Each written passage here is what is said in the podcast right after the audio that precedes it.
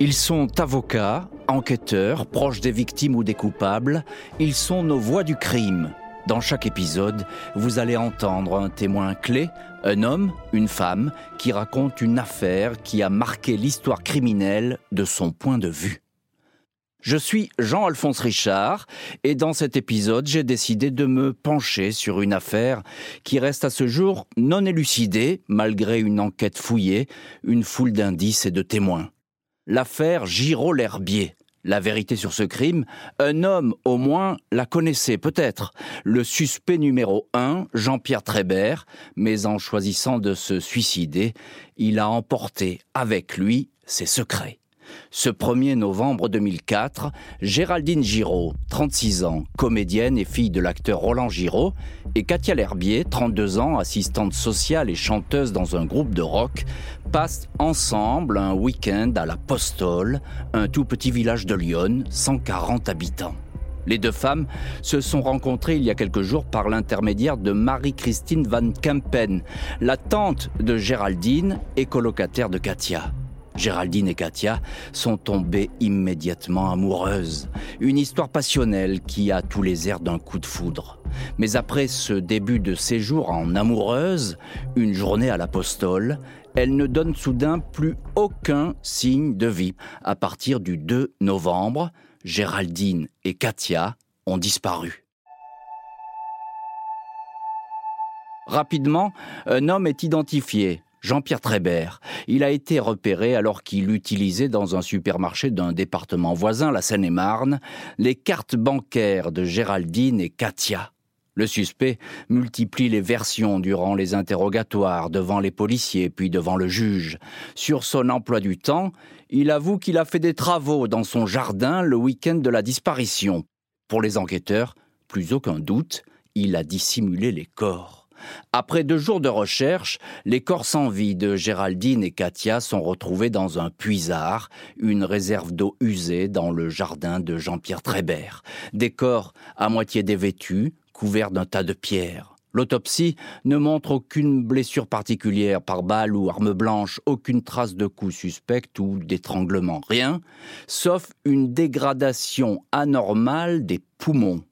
L'enquête finit par conclure que les deux femmes sont mortes empoisonnées par un gaz très toxique, la chloropicrine. Ce gaz, interdit, a longtemps été utilisé par les gardes-chasse pour exterminer les nuisibles, gardes-chasse, métier qu'a exercé Jean-Pierre Trébert.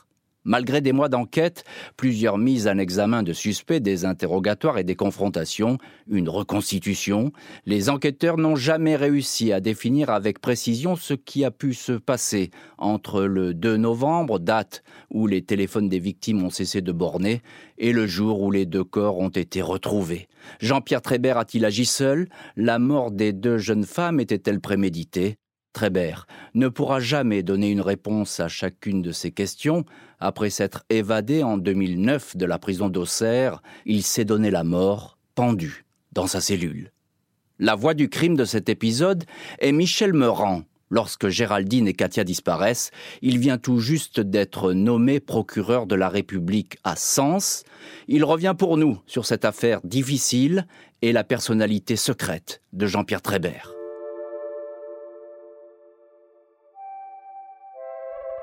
Vous savez, moi, euh, c'est une affaire. où il se passe pas de, semaines ou de mois sans que j'y pense. Hein. Euh, c'est une affaire qui, d'autant plus que moi, euh, j'ai une autre raison d'y penser, c'est que j'ai failli laisser ma, ma vie. lors de la reconstitution chez Trébert, j'ai fait un infarctus massif qui a, qui a failli me coûter la vie. Donc, l'affaire Trébert, moi, elle est marquée dans ma chair. Michel Meurant, bonjour. Bonjour. Les deux femmes dont nous parlons aujourd'hui, euh, Katia L'Herbier, Géraldine Giraud, euh, ont disparu donc le 1er novembre 2004. Qu'est-ce qui est inquiétant euh, tout de suite dans cette disparition? Dans un premier temps, la famille de Katia L'Herbier se présente au commissariat de police de Sens pour communiquer ses inquiétudes à propos de la disparition de Katia. Elle avait pris des engagements au regard de sa famille, elle les a pas tenus et ils n'ont aucune nouvelle d'elle. On apprendra par la suite que euh, Roland Giraud a fait exactement la même démarche à Paris auprès d'un service spécialisé. La même chose, il avait des habitudes avec sa fille et notamment ils avaient l'habitude d'avoir un contact téléphonique chaque dimanche, chose qui n'avait pas eu lieu et euh, il n'arrivait pas à la joindre. Donc dans un premier temps, ce sont les familles qui s'inquiètent et qui nous, qui nous communiquent leur inquiétude et qui nous demandent d'enquêter sur cette disparition. Le fait, monsieur le procureur, que Roland Giraud soit un acteur connu, est-ce que ça complique tout de suite euh, les choses et, l'enquête qui va démarrer? Pas du tout. D'abord, dans un premier temps, euh, moi je ne suis pas saisi de ça, je suis saisi uniquement de la disparition de Katia L'Herbier.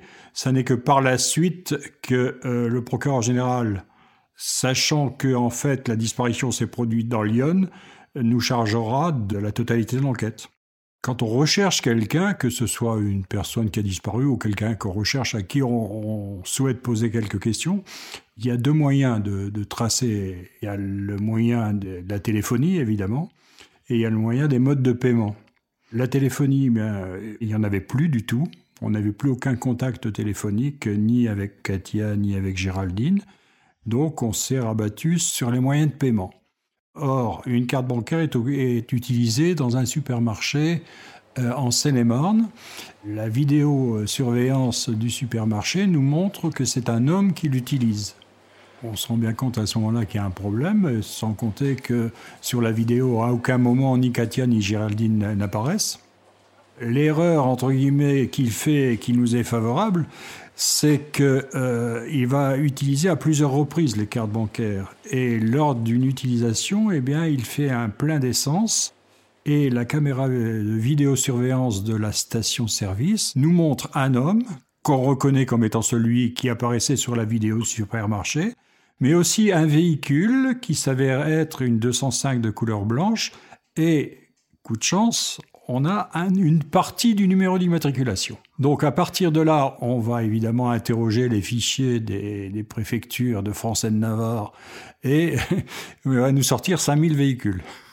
Bon, évidemment, c'est impensable de vérifier 5000 véhicules. Donc on va prendre un, pari euh, et on va se dire, puisque ça se passe en, Seine-et-Marne, on va euh, essayer voir s'il y a quelque chose qui correspond en Seine-et-Marne. Et là, on va arriver à identifier cinq véhicules et en faisant l'environnement des propriétaires de chacune de ces voitures, eh bien, on finira euh, par euh, cerner euh, la personnalité de Jean-Pierre Trébert.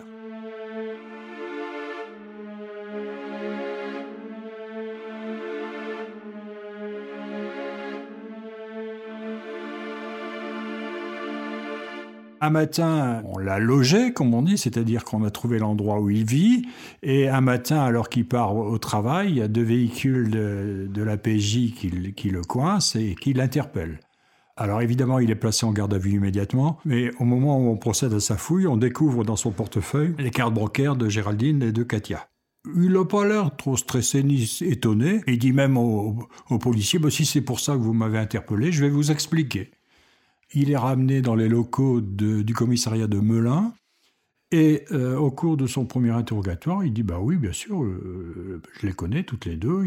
Et il donne une première version de la façon dont ils se sont connus. Quelle est cette première version, monsieur le procureur? Alors, cette première version, c'est qu'ils se sont connus à Sens durant l'été à une terrasse de, à une terrasse de café. Alors évidemment, euh, tout de suite, ça fait sursauter les policiers puisqu'ils savent eux que les deux jeunes femmes ne se connaissent que depuis une quinzaine de jours. Là, il y a quelque chose qui va pas, quoi. On le reprend et là, bon, il se démonte pas, il nous donne une autre version. Et puis il en donnera une troisième. Il nous raconte que Géraldine lui a demandé de venir avec elle à Paris parce qu'elle doit rencontrer des gens. Euh, euh, auquel elle veut acheter des faux papiers. Tout ça, monsieur le procureur, est assez embrouillé. On a l'impression qu'il raconte plusieurs versions euh, à la fois, en tout cas qu'il essaie peut-être de gagner du temps. Qu'est-ce que vous savez à ce moment-là de, ce Jean-Pierre Trébert, son profil? Qu'est-ce qui se dessine de lui? Bah, durant la garde à vue, on ne sait pas grand-chose, hein. euh, si ce n'est qu'il travaille dans un domaine agricole en Seine-et-Marne, qu'il est originaire de, de l'Est, hein, d'Alsace, qu'il a travaillé là-bas dans une, euh, dans une jardinerie, je pense, si j'ai une bonne mémoire, et puis ensuite qu'il est venu en Seine-et-Marne travailler comme garde-chasse. On sait qu'il est divorcé, qu'il a des enfants. Est-ce qu'il a des antécédents judiciaires, Jean-Pierre Trébert? Pas à ma connaissance. Manifestement, on a en face de nous quelqu'un qui, qui ne veut pas nous dire la vérité, euh, qui nous cache la vérité. Et pendant ce temps-là, il faut bien se dire qu'on ne sait toujours pas où sont euh, Katia L'Herbier et Géraldine Giraud. Hein. L'interpellation, si j'ai bonne mémoire, s'est déroulée le 23 novembre 2004.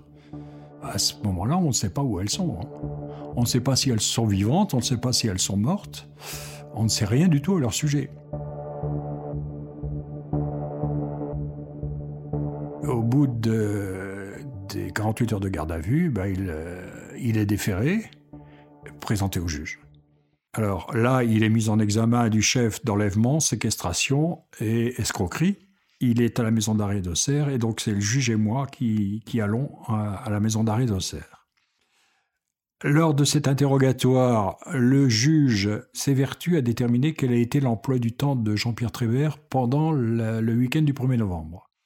Et il nous dit que, eh bien, il a fait des travaux dans son jardin. En fait, à ce moment-là, il parle d'une maison qui se situe à Villeneuve-sur-Yonne, sur les hauteurs de Villeneuve-sur-Yonne, sur les hauteurs de, la vallée de Lyon, et que notamment, euh, il a emprunté une pelleteuse pour arracher des, buissons euh, dans le jardin. Alors évidemment, euh, la pelleteuse, évidemment, ça nous ouvre des horizons immédiatement. Évidemment, avec le juge, on se dit, bah, euh, il s'est servi de la pelleteuse pour les enterrer à tous les coups, donc il faut aller fouiller le terrain. Il y a eu des perquisitions qui avaient été faites euh, dans la maison, dans, les dépendances, mais on ne s'était pas préoccupé du terrain. On fixe ça au 8 décembre, et le 8 décembre, on va débarquer euh, sur le terrain avec un matériel qui nous permettra de creuser. Auparavant, on avait envoyé les gens de la PJ pour euh, bien cerner le terrain, voir au cadastre, etc. Et ils étaient revenus nous voir euh, surexcités en disant il y a une tombe dans le terrain. Alors il dit comment ça, une tombe? Oui, il y a un, rectangle, comme quand on creuse une tombe dans un cimetière, et qui a été euh, rebouché, mais vous savez que la terre qu'on remue, évidemment, prend du volume à cause de, de l'air qui est enfermé, et on voit très bien que, bon, et donc, euh, le 8 décembre, on, débarque là-bas avec euh, le matériel dont je vous parlais. On se rend compte que euh, là, on a, il y a eu une tentative de creusement, mais qui a échoué à cause de la nature du terrain. On va découvrir les restes d'un foyer. Trébert nous dit que c'est lui qui a fait du feu pour brûler des épines. Mais dans le foyer, on va retrouver deux carcasses de téléphone portable, des boutons de vêtements, le clip de fermeture d'un sac à main et un trousseau de clés. Donc on recommence le lendemain et en fin de journée, on, progresse donc euh, méthodiquement hein, vers le du haut vers le bas puisque le terrain est en pente et euh, vers la route qui borde la propriété. Et en pratiquement en limite de propriété, il y a un puisard les policiers euh, enlèvent le, couvercle et là se dégage une odeur euh, pestilentielle. Mais bon, un puits de perte des eaux usées, ça sent jamais très bon. On se rend compte que dans le fond du puisard, il y a un tas de pierres, des rognons de silex pour être plus précis. Un policier descend, il euh, enlève quelques pierres et là un pied apparaît. Donc on se dit bah voilà, c'est bon, on a trouvé. Vous avez donc découvert ces deux corps au fond de ce puisard. Euh, que euh, va dire euh, l'autopsie de ces deux femmes? L'autopsie ne va pas dire grand-chose. On ne trouve aucune trace de blessure, soit par balle, soit par arme blanche, soit par objet contendant.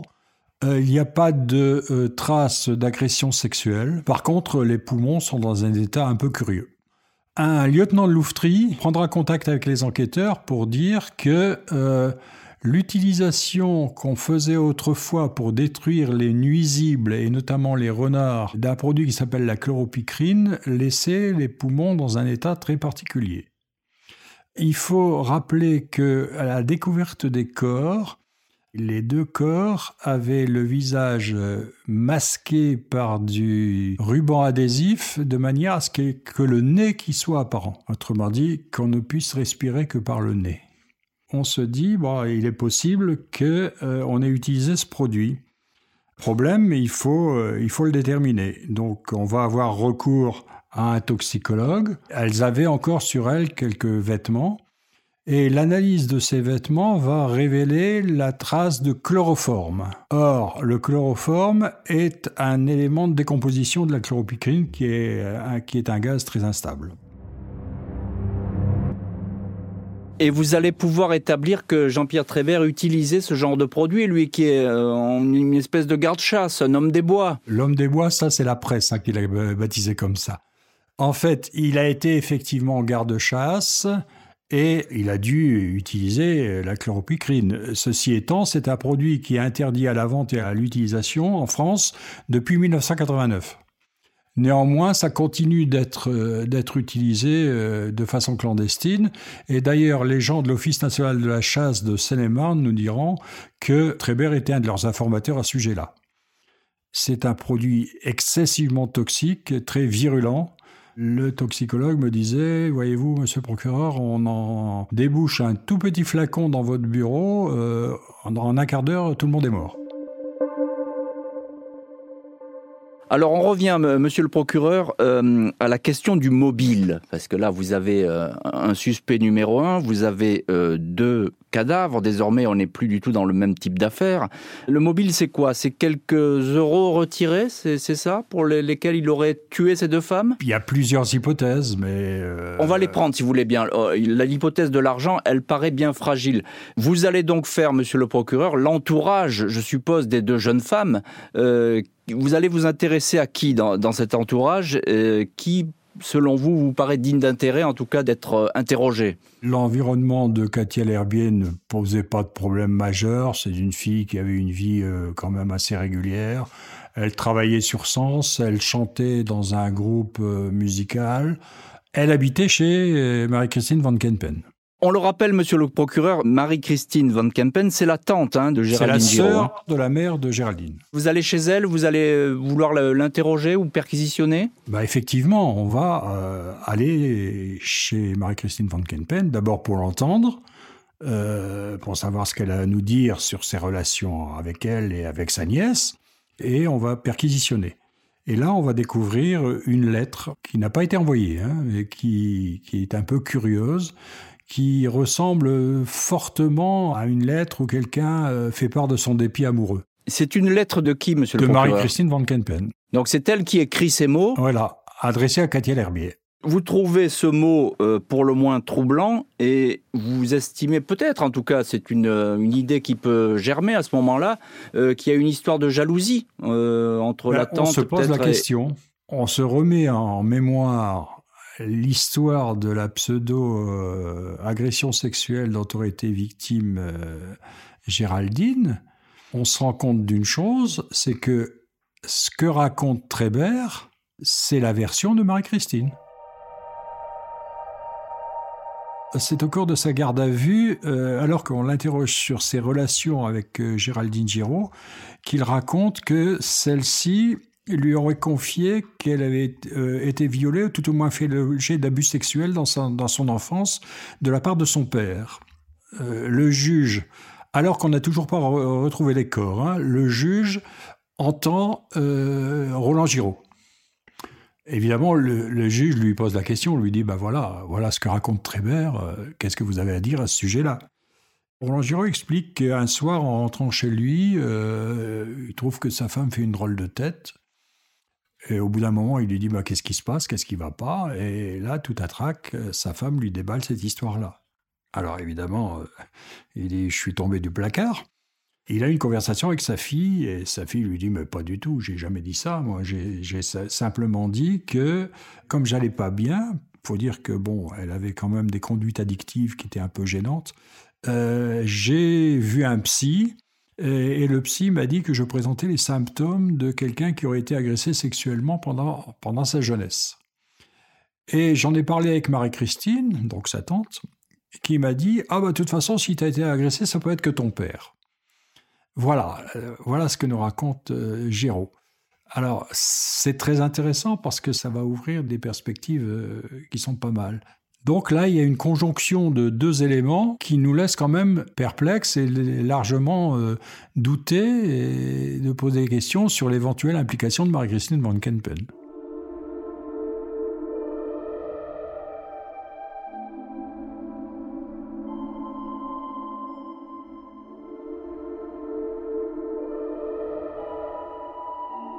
Il y a aussi euh, également, monsieur le procureur, euh, là, euh, à ce niveau du dossier, le témoignage d'une barman.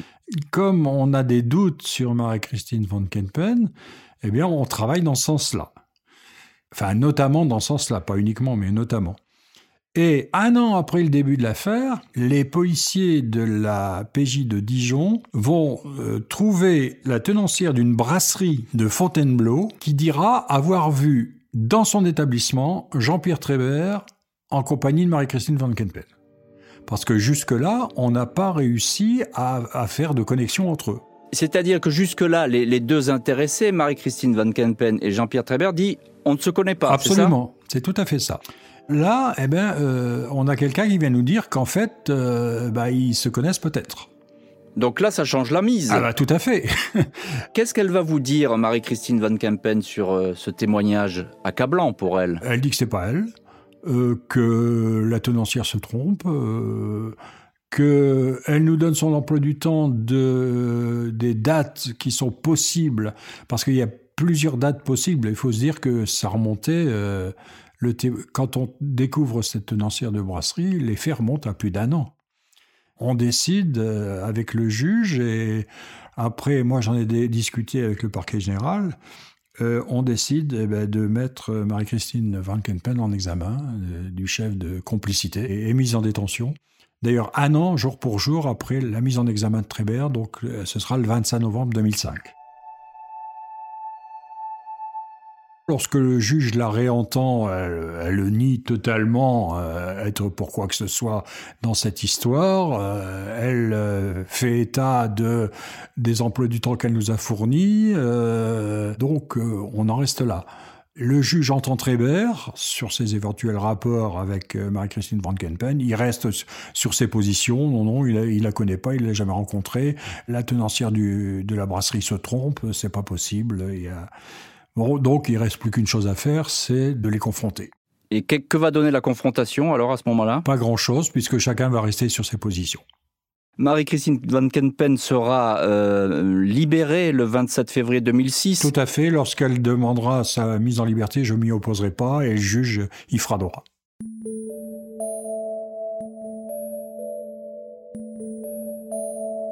Marie-Christine Van Kempen a fait l'objet d'une ordonnance de non-lieu qui apparaît tout à fait justifié.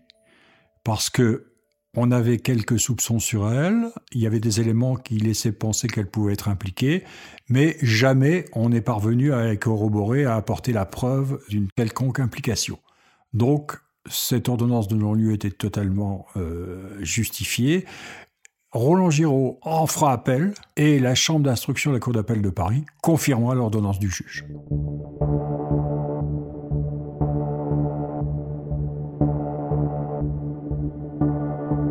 Et puis il va y avoir, euh, monsieur le procureur, il faut quand même en, dire un mot, il va y avoir ce, coup de théâtre euh, incroyable. Jean-Pierre Trébert s'évade de la maison d'arrêt d'Auxerre. Oui, ça beaucoup plus tard. Hein. Il va y avoir tout de même, monsieur le procureur, quelque chose de, très important dans cette cavale, en tout cas un élément intéressant, c'est qu'il va écrire une lettre euh, à des journaux où il va clamer son innocence, Jean-Pierre Trébert. Oui, mais il a, il a fait que ça depuis le début. Hein.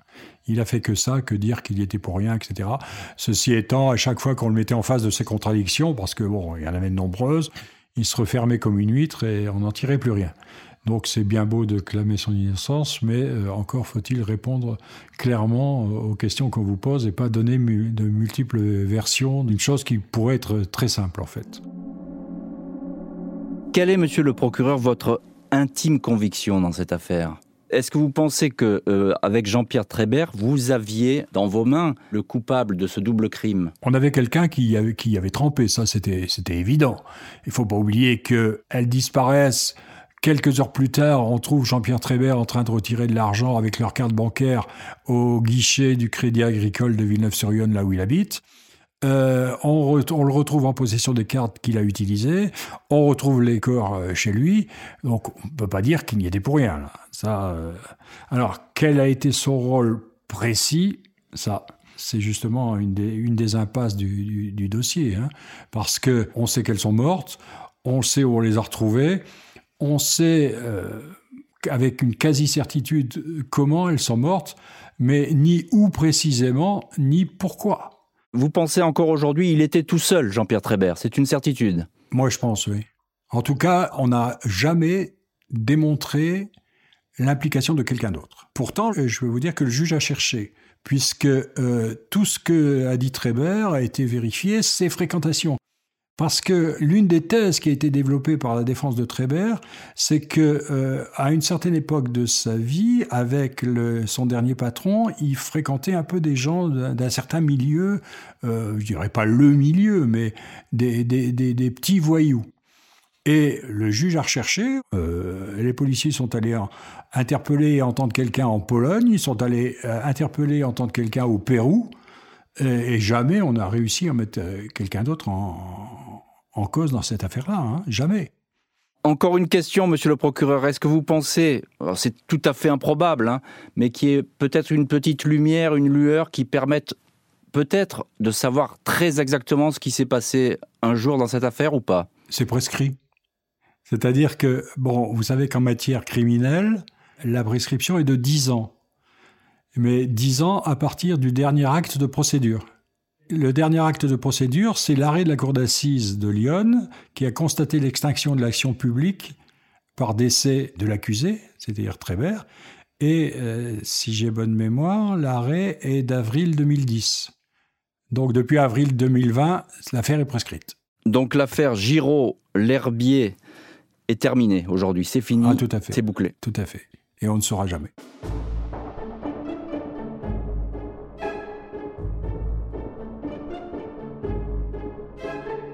Vous venez d'écouter le 13e épisode de la saison 2 des Voix du crime, consacré à l'affaire Jean-Pierre Trébert. Pour réécouter ce podcast et bien d'autres encore, rendez-vous sur l'application RTL et sur vos plateformes favorites.